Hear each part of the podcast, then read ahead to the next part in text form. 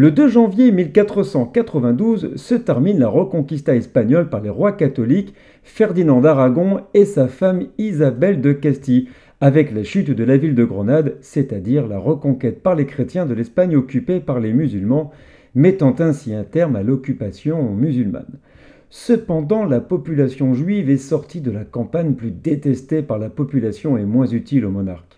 Aussitôt le dernier roi musulman d'Espagne ainsi vaincu que les souverains espagnols ordonnent l'expulsion de tous les juifs de leur royaume, à moins qu'ils ne se convertissent avec sincérité au catholicisme. La mesure d'expulsion prendra effet le 31 mars 1492 avec le décret de l'Alhambra. Ainsi, les juifs qui refusent de se convertir sont expulsés. C'est pas moins de 160 000 juifs qui quittent précipitamment la péninsule ibérique pour se réfugier en Afrique du Nord ou auprès du sultan ottoman. Accueillis, on les appellera les séfarades, qui veut dire Espagne en hébreu. Nous sommes le 2 janvier.